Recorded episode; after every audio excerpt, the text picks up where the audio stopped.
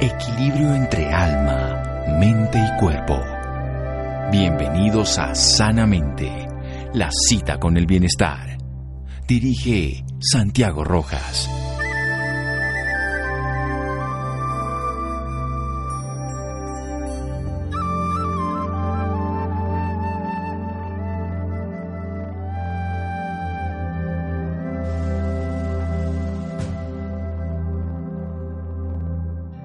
Optimismo es la fe que conduce al logro. Nadie puede realizarse sin esperanza. Heller Keller. Buenas noches, estamos en Sanamente de Caracol Radio. Esa frase del epígrafe, el optimismo es la fe que conduce al logro.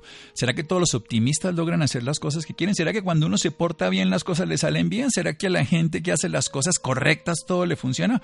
¿O será que esa regla tan bonita de las películas y de los cuentos de hadas en la práctica no funciona? ¿Y cómo vamos a manejar eso? ¿Cómo lo podemos enfrentar?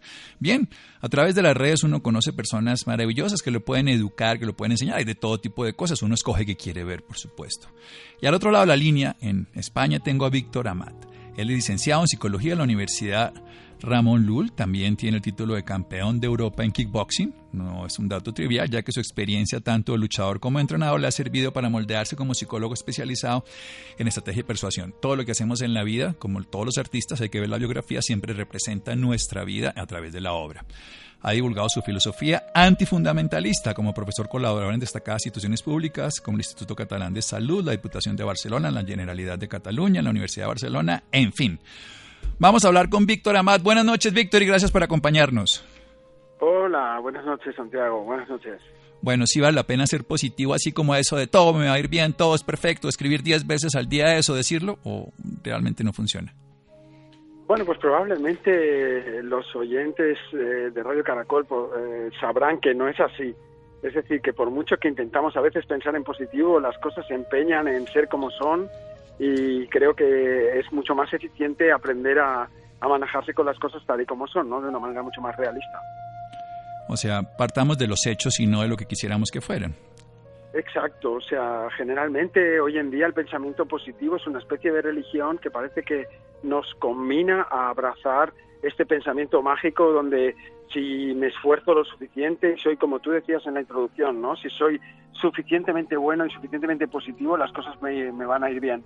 Pero todo el mundo sabemos que no siempre las cosas son así, que la coyuntura es la que es y que a veces la mala suerte se ceban algunas personas, ¿no? Sí, generalmente las personas piensan que si actúan bien a través de la salud, yo como médico escucho esta frase permanentemente, ¿por qué me dio esto a mí si yo soy una buena persona? ¿Cómo es esa valoración que tenemos los seres humanos para pensar que nosotros sí somos buenos y los demás no? Porque generalmente todos piensan de esa manera. Es así, es así. Siempre tenemos una tendencia a ser benevolentes, aunque con uno mismo, ¿no? Aunque no siempre no, no todo el mundo le ocurre, ¿no? Pero pareciera como que, que estadísticamente lo más normal es, tender a, la, a la autobenevolencia, ¿no? Como, como que yo soy un poco mejor que los demás o yo me porto mejor con los demás que, que los demás o soy más buena gente que los demás en el fondo esto sabemos que no es así porque mm, siempre reaccionamos a los diferentes estímulos de manera diferente y puede ser que en ciertos contextos nosotros, nosotros seamos realmente buenos y sin embargo en otros pues podemos ser vistos como los peores del mundo. ¿no? Bien, apliquemos esto a la vida cotidiana, Víctor, porque es lo que nos pasa a muchas personas cuando intentando hacer las cosas bien, intentando llevarnos bien con la pareja, con los empleados, con los compañeros, con los jefes, con los pacientes, en lo que haga cada uno, no salen las cosas mal. Y en su página, victoramad.es, en su, en su blog, escribe muchas formas de, cotidianas de, expresar esto, pero quiero que sigamos esa dinámica que me parece práctica, eso de ir empático, reactivo, que uno cree que le va a ir bien, pero puñetas, le va mal. Sí, eh, o sea, tendemos a pensar que si nosotros apoyamos a la gente, cuando la gente se lamenta, por ejemplo, de, de circunstancias de la vida, lo, lo, más natural que nos surge es ser empáticos de una manera que yo digo la empatía de la abuela, ¿no? Que es como intentar que la gente vea las cosas de manera positiva o que no se agobien tanto con las cosas que les suceden. Y yo siempre pienso que a veces es mucho mejor como empezar diferente, ¿no? Empezar diciéndole a la gente, pues oye, lamentablemente lo que te pasa mm, es terrible, ¿no? Hay veces que yo he, yo he escuchado cosas verdaderamente horrorosas, gente que se le murió su papá y a lo mejor un amigo le dice, bueno, pues así ya descansó, ¿no? O así ya por fin hay que descansar. Claro, y tú dices, pero por favor, mi padre se acaba de morir. no, no, la última cosa que necesito oír es que él ya está descansando o que todos nos vamos a quedar tranquilos ahora. Que aunque sea una manera buena de intentar ayudar, eh, creo que a veces es precipitada, ¿no? Yo creo que, eh, que, igual lo más lógico sería empezar diciendo, pues, pues es lamentable que haya muerto tu padre, ¿no? Y entiendo que puedas estar hecho polvo, o entiendo que, que sea un momento muy malo para ti, y igual no tengo palabras para poder acompañarte en este momento, ¿no? Y empezar desde ese punto, que yo diría que es un acompañamiento más, más, más acertado, ¿no? Más acertado. Bueno, vamos a hacer un pequeño corte, Víctor, para continuar en un momento aquí en Sanamente de Caracol Radio síganos escuchando por salud. Ya regresamos a Sanamente. Bienestar en Caracol Radio. Seguimos en Sanamente.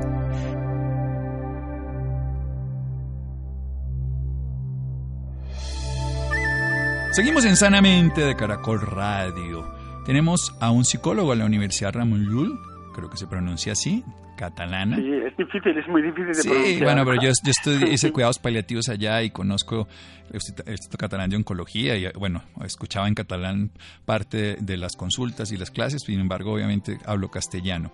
Y nos está hablando sobre una forma de, de ver el optimismo como realmente podríamos hacerlo, ese pensamiento positivo, mágico, religioso, que está generando en este momento muchas personas la creencia de que esforzándose con repetir o con intentar estar optimista va a generar un hecho. Y estamos partiendo de que estamos rechazando la realidad que ocurre.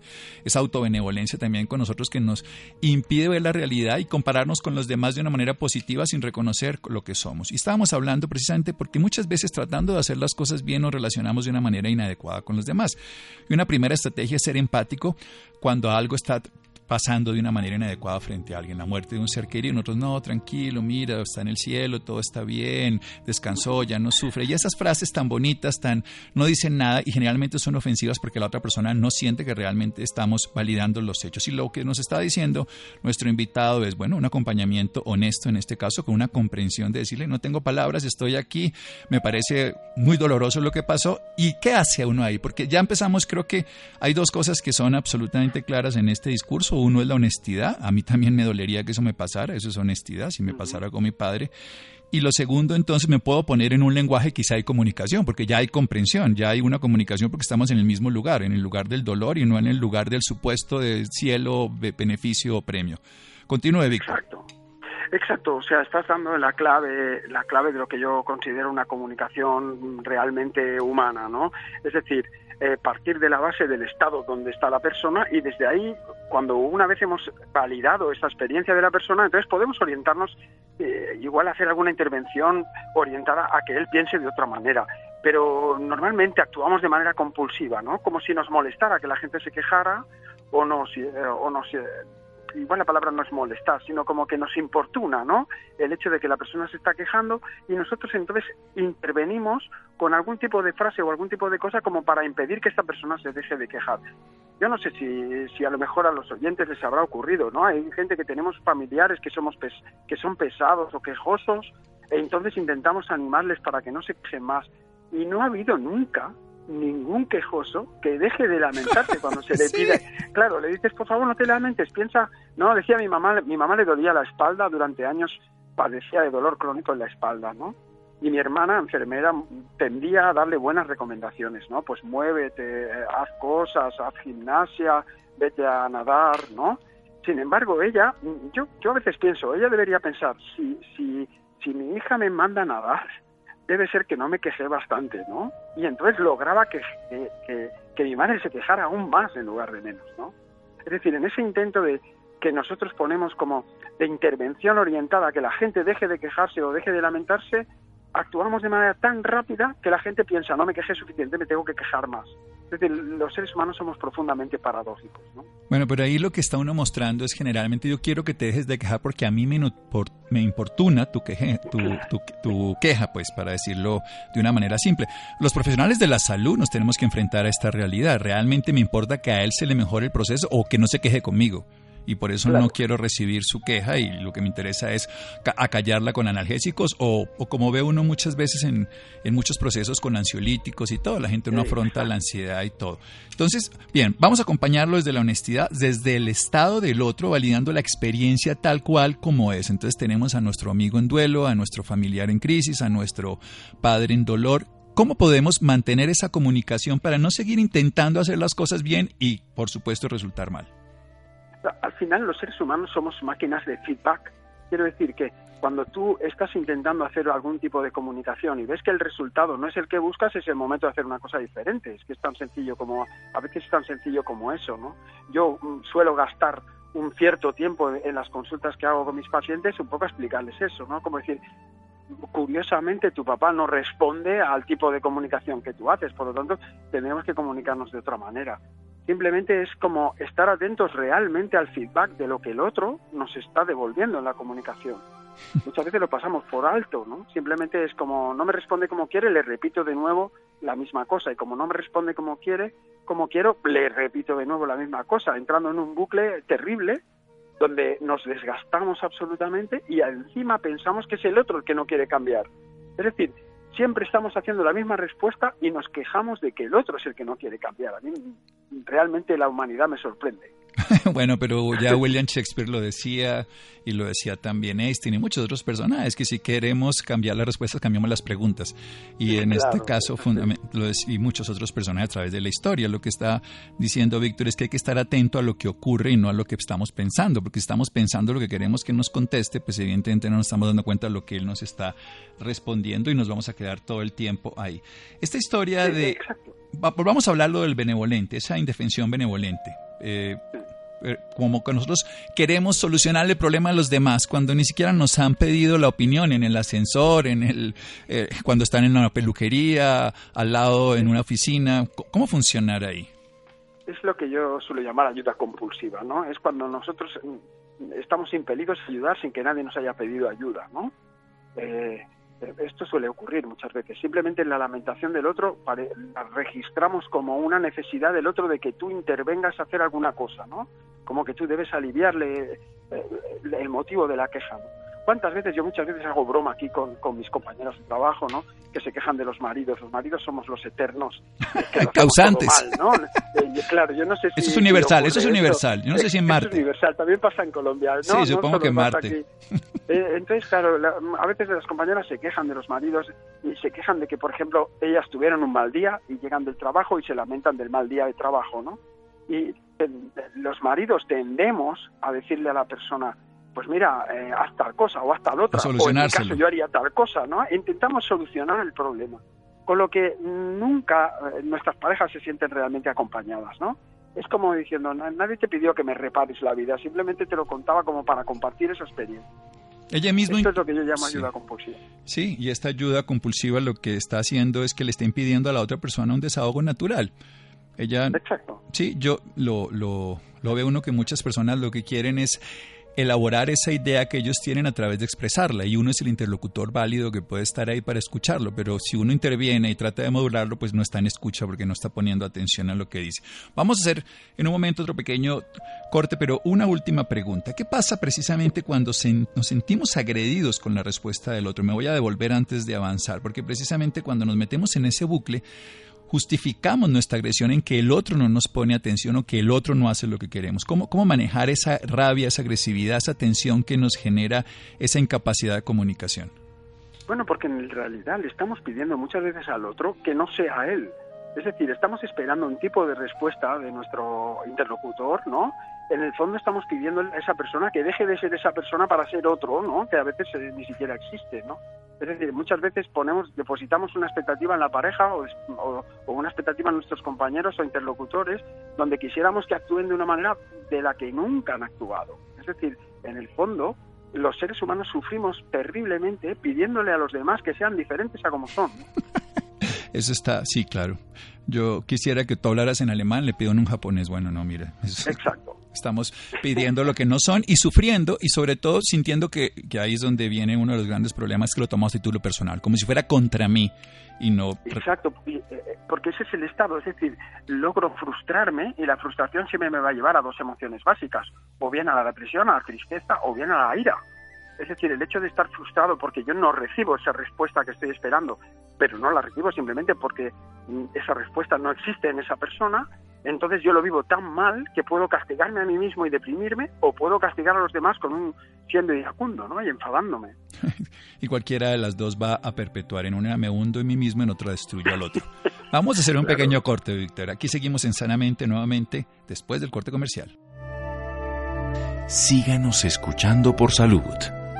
Ya regresamos a Sanamente. Bienestar en Caracol Radio. Seguimos en Sanamente.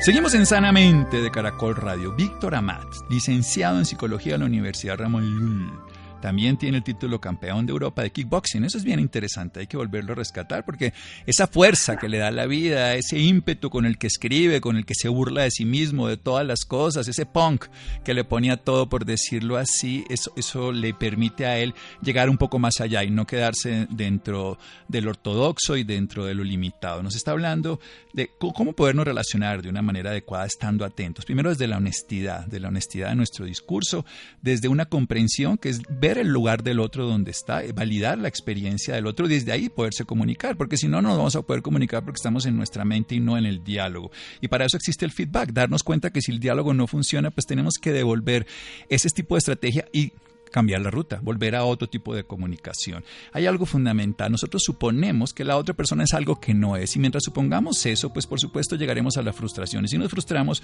reaccionamos o con ira, que va a ser más agresividad, o con tristeza, que nos va a llevar a una incapacidad.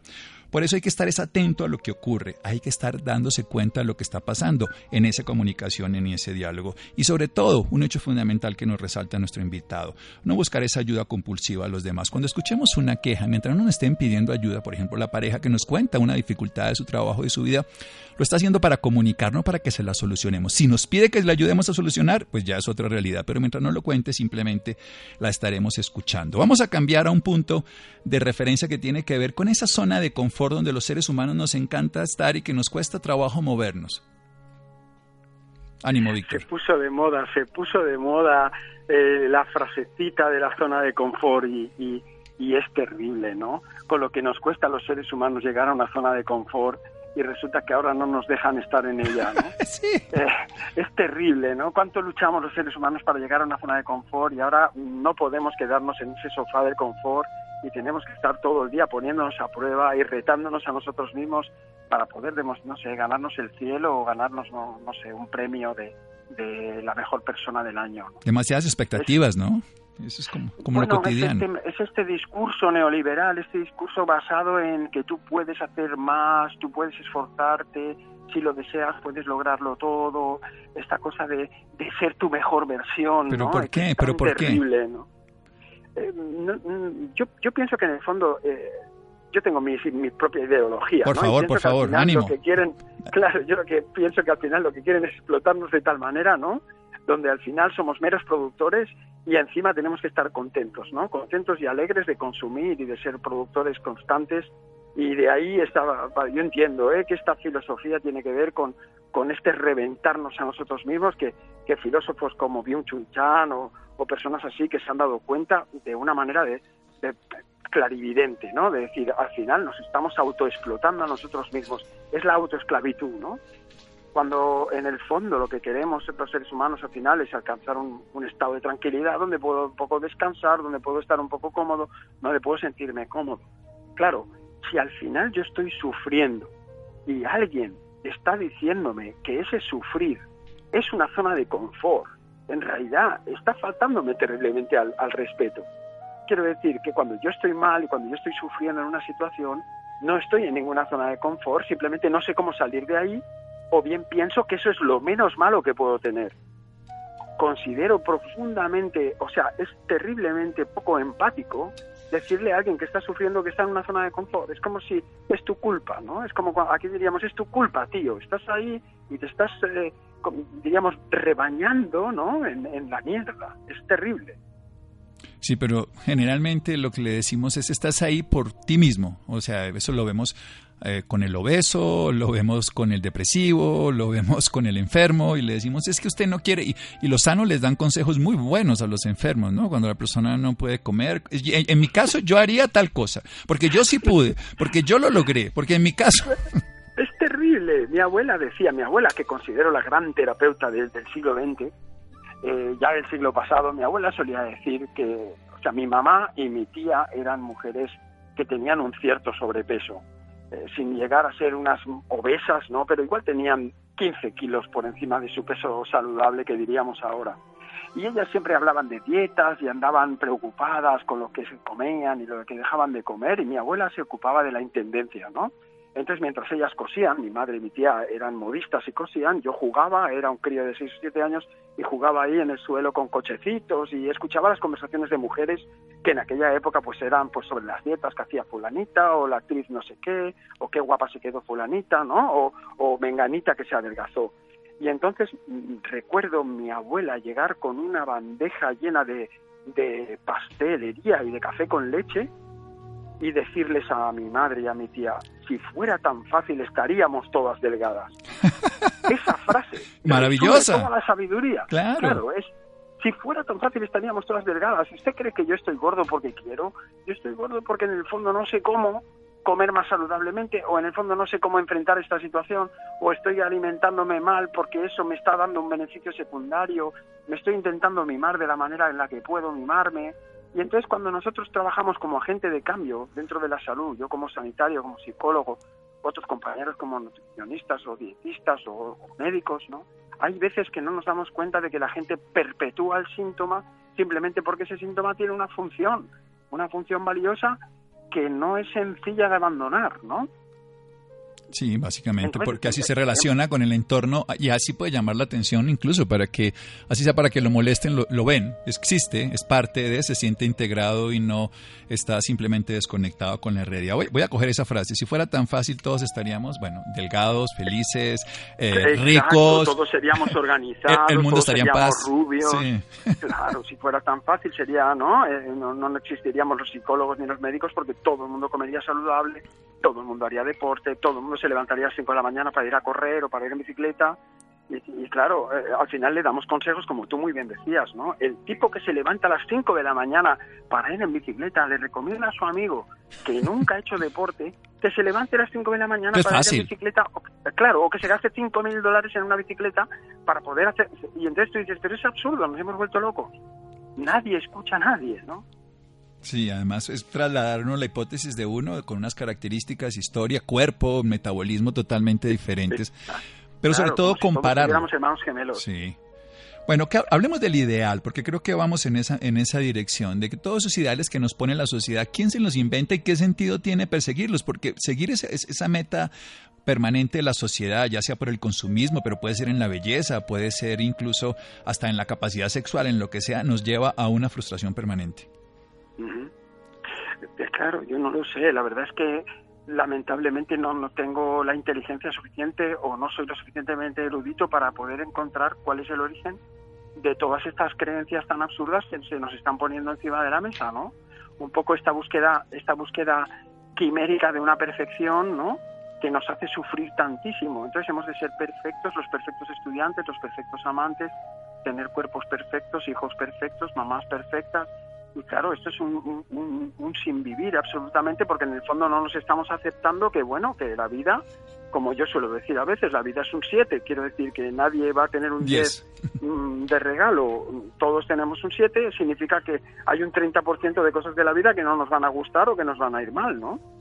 Pero podemos estar cómodos en eso incómodo, incluso si nos toque irnos de pies una vez en el autobús o tenemos que caminar y que nos caiga una chapuza de agua y ya, pero podemos también sacarle algo en ese momento. Hablemos un poco de, esa, esa faceta de que usted dice aquí, rapidez más rapidez, vas contra la pared, porque este, antes de entrar a esa zona precisamente de confort, ese acelere que tenemos todos los días, que usted lo cita en la ciudad de Barcelona, pero que En todas ciudades es igual, pues las grandes ciudades del mundo. Es terrible. Claro, mira, en el fondo todo esto cuadra con lo que decías tú en la introducción, ¿no? Es decir, por ejemplo, cuando nosotros nos vemos compelidos a resolverle la vida al otro de una manera tan rápida y, tenemos tanta prisa en que la gente deje de quejarse o tenemos tanta prisa en resolver un problema humano, ¿no? Como puede ser la ansiedad o el miedo. Y oiga, usted tiene que quitarme el miedo porque yo mañana me tengo que ir a no sé qué, ¿no? Y cuando tenemos tanta prisa, en el fondo estamos olvidando lo que es lo que es la vida y la vida en ese sentido me gusta pensar como los estoicos. Quiero decir que al final la vida tiene mucho de valle de lágrimas y, creo que sufrimos más, no por los avatares de la vida que nos hacen llorar, sino por el hecho de que deberíamos estar contentos y felices a pesar de estas cosas que nos pasan, ¿no? O sea, la idea es que no deberíamos sufrir, como que sería mal que sufriéramos, sería mal que lloráramos, sería mal que nos sintiéramos tristes. Incluso no le permitimos a alguien en duelo que a las dos o tres semanas, oye, ya se murió, ya se fue la chica, ya se fue. Exacto, tienes que pasar página, ¿no? Como ese bebé que murió y entonces rápidamente alguien le dice a, la mamá que está doliente porque recién perdió su criatura y entonces le dicen, bueno, pero tienes otros dos hijos, tienes que preocuparte por los dos hijos, ¿no? No puedes estar aquí llorando. Y tú dices, pero bueno, o sea, eh, eh, se puede vivir llorando. Quiero decir que si uno ha perdido un bebé, lo normal es llorar. Y lo normal a lo mejor es ir afrontando la vida, al principio un poco arrastradamente, ¿no? Sabiendo que tienes ese duelo. Sí. Y, eso es, aplicable a cualquier otro ámbito de la vida. Gente que puede perder un trabajo, gente que pierde una pareja, o, o cosas incluso mucho menores, ¿no? Como suspender una asignatura en la universidad, y dices, bueno, la vida pues trae suspensos, ¿no? La vida trae profesores que no nos gustan, o la vida trae parejas que a veces nos hacen daño, o la vida nos trae circunstancias que, que debemos estar entrenados para poderlas manejar o para poder enfrentarlas, ¿no? ¿No? Y el acompañamiento, como cuando uno se fractura requiere un tutor externo, cuando se fractura las emociones, la vida requiere un psicoterapeuta, un apoyo, alguien que tenga la formación y el criterio para llevarlo. Me, acuerdo de una historia de un profesor nuestro que alguien le contó que le decía, una, una señora estaba con la hermana y le decía, yo le digo a mi hermana que tiene otros cuatro hijos por qué preocuparse y está llorando la que se le murió. Entonces le pidió, deme su mano y le dijo, ¿En cuál de los cinco dedos quiere que le clave una puntilla? ¿Qué? Sí, sí, le voy a clavar una puntilla en una de los cinco. No, no, ninguno. Dice, bueno, si yo le clavo en uno, le voy a decir que no se preocupe porque los otros cuatro están bien. Y no le va a doler porque los otros cuatro están buenos. Creo que esa imagen gráfica fue para mí eterna. Eh, no, no, realmente era brillante, como porque, bueno, porque en el fondo el cerebro aprende mucho con esas imágenes. Quiero decir que cuando tú eres capaz de generar una historia como esa y crear una imagen mental, ahí es donde realmente aprendemos, ¿no? Porque eso es el movimiento emocional que hace que tú digas, hostia, pues es verdad, esto es así, ¿no? Es decir, cuando somos capaces de conectar con ejemplos como este de este profesor, que, realmente te hace, ostras, el hecho de que yo pierda un dedo, o sea, eh, que me queden cuatro dedos no me, no me hace recuperar el dedo que perdí, ¿no? Sí, y no me hace sentirme feliz que mis cuatro dedos están buenos cuando el otro me está doliendo. Exacto. ¿Qué, es, es como, como, como si el hecho de pensar lo que me ha pasado me impidiera poder llevar con dignidad mi vida.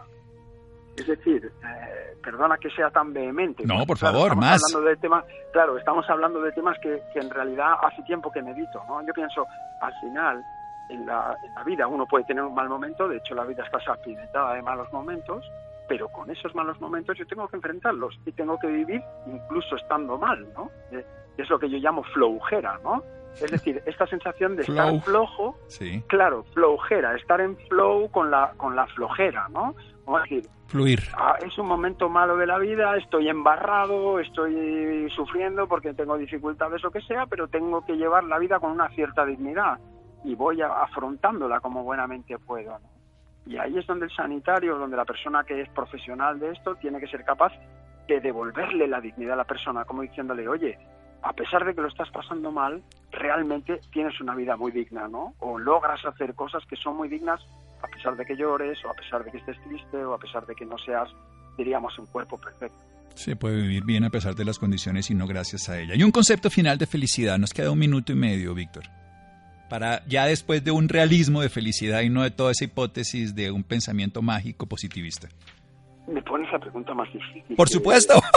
Más difícil para el final. No tengo idea de lo que realmente. Eso me gustó más que no lo sepamos parece que parece que la Organización Mundial de la Salud en determinado momento dijo que la felicidad era la ausencia de dolor, ¿no? Yo no acabo de estar del todo de acuerdo con eso. Yo creo que la felicidad está relacionada con el hecho de que me doy cuenta de que mi vida tiene sentido. y darme, y darme cuenta de que mi vida tiene sentido supone la habilidad de poderle encontrar sentido a muchos de los avatares de la vida y disfrutar de las cosas cuando las cosas van bien pero también ser capaz de enfrentar las cosas cuando las cosas no van bien, ¿no? que parece que sea lo normal en una vida humana. Pero yo creo que sin grandes expectativas se, viven grandes momentos de disfrute y se enfrenta a las dificultades dándole sentido a lo que tiene sentido y encontrándole sentido a la cotidianidad. Eso es mejor que un concepto, Víctor, porque los conceptos nos llevan a ideales que no existen, mientras que la cotidianidad los descubre. Ha sido un placer aprender de un maestro, Víctor. Muchas gracias. Igualmente, Santiago, ha sido también un placer tener esta conversación contigo y realmente quedo impresionado de cómo capturas muy bien las ideas que yo quería decir. Muchísimas gracias. Bueno, Víctor, entonces, ¿dónde, ¿dónde podemos seguir a Víctor en las redes sociales para que las personas interesadas lo puedan continuar escuchando, leyendo y aprendiendo? Bueno, la verdad es que afortunadamente con las redes sociales, pues eso me permite estar en contacto con gente de otros países, ¿no? Así que es fácil encontrarme a través de Facebook o de mi cuenta de Instagram. Es fácil encontrarme en Instagram como Amat Víctor en Facebook me encontraréis con mi nombre, Víctor Amat, y luego en Twitter también soy bastante activo con la cuenta Víctor Amat01. Eh, vamos, no es nada difícil encontrarme a través de, las redes sociales. Sí, victoramas.es es terminado en T. Víctor Amat. Exacto. Para que no Víctor Amat, terminado en T, punto .es, ahí tenéis mi blog y podéis ver mis escritos y, bueno, algunos de los vídeos en los que participo en la televisión o algunos de los vídeos que hacemos en, nuestro centro. Hay mucho, mucho para divertirse, para aprender y para ver un ser humano cotidiano que se hace preguntas que nos debemos hacer todos los seres humanos. Un abrazo, Víctor. Venga, un abrazo. Muchísimas gracias. Seguimos en Sanamente de Caracol Radio.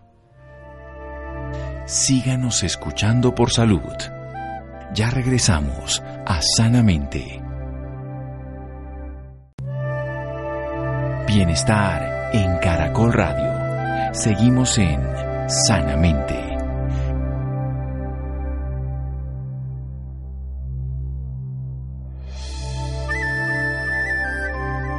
Seguimos en Sanamente de Caracol Radio. Santiago nos preparó una nota de cómo cuidar a su hijo de la obesidad. ¿Por qué un niño obeso, cuando ya supera de una manera considerable su peso, pues tiene implicaciones biológicas, por supuesto, síndrome metabólico, pero también relacionales consigo mismo, con el entorno, con su autoimagen, en fin, hay que verlo de una manera integral. Santiago, buenas noches. Buenas noches Santiago para usted y para todas las personas que nos escuchan a esta hora. La obesidad infantil es una problemática de primer orden en temas de salud pública que afecta a los niños a muy corta edad. De hecho, se le considera la enfermedad del siglo XXI, pues a futuro les genera graves problemas de salud. Para hablarnos más sobre este tema, esta noche nos acompaña la doctora Adriana Jaramilla, médica pediatra, endocrinóloga, pediatra de Barcelona, miembro de la Asociación Colombiana de Endocrinología Pediátrica. Doctora Adriana Jaramilla, muy buenas noches y bienvenida a Sanamente. Buenas noches, ¿cómo estás? Muy bien, doctora. Para empezar, quisiera que nos contara de qué se trata la obesidad infantil. Mira, la obesidad es un exceso de grasa corporal que se mide más que con el peso, con la composición corporal que tienen los niños. Los médicos pediatras eh, la medimos por índice de masa corporal, pero también es muy importante tener en cuenta el perímetro abdominal que nos está hablando de que la obesidad se causa por un aumento de grasa en zonas que no son adecuadas, como es a nivel de abdomen. Doctora, ¿qué causa esta patología en los niños? Mira, la mayoría de las causas, o mejor dicho, la causa principal de la obesidad infantil es tener unos hábitos de alimentación inadecuados y también es el sedentarismo. Perfecto. ¿Qué puede pasar de no detectar esto a tiempo, doctora? Pues si no detectamos una obesidad a tiempo, vamos a tener mayor riesgo de tener enfermedades crónicas no transmisibles en el futuro, como son la diabetes tipo 2, la hipertensión, la enfermedad cardiovascular e incluso el cáncer. Perfecto, doctora. ¿Esta patología se diagnostica más en niños o en niñas? La prevalencia es más alta en las niñas que en los niños. Perfecto. Sobre todo en la adolescencia. Sí. ¿Qué, clase de tratamientos existen para tratar eh, esto? Mira, yo pienso que el tratamiento más importante de todos es empezar a modificar esos ambientes que rodean a nuestros niños el primer ambiente más importante es su familia. Si nosotros queremos que un niño cambie su manera de alimentarse, pues lo primero que tenemos que hacer es ayudar a que estos padres cambien la manera de que, en la que ellos se alimentan, lo que la madre compra en el supermercado, la forma como cocinan. Y el segundo entorno muy importante de los niños es el colegio. Entonces, si nosotros queremos realmente hacer un tratamiento efectivo contra la obesidad infantil, tenemos que empezar a trabajar en equipo y trabajar con los padres y lo ideal sería también trabajar con ese entorno escolar y con esa alimentación escolar. Perfecto, doctora. Cuando usted nos habla de la alimentación, ¿cuál debería ser esa alimentación adecuada? La alimentación adecuada es lo más básico y lo más sencillo. Lo preparado en casa es lo ideal. Entre menos comida empaquetada coman los niños, mejor y que siempre tengamos como protagonistas dentro de la alimentación las frutas y las verduras, es muy importante. La proteína en su estado natural, el huevo en el desayuno, el pollo, la carne, el pescado haciendo parte del almuerzo, de la cena, cuidarnos mucho de todas esas harinas procesadas y tener siempre en cuenta harinas como los frijoles que son eh, también una buena fuente de proteína, las lentejas, los garbanzos, el arroz, eh, la yuca, la papa, tener siempre a mano productos de la naturaleza más que otros que están altamente procesados y que tienen también otros ingredientes que no son tan buenos para la salud.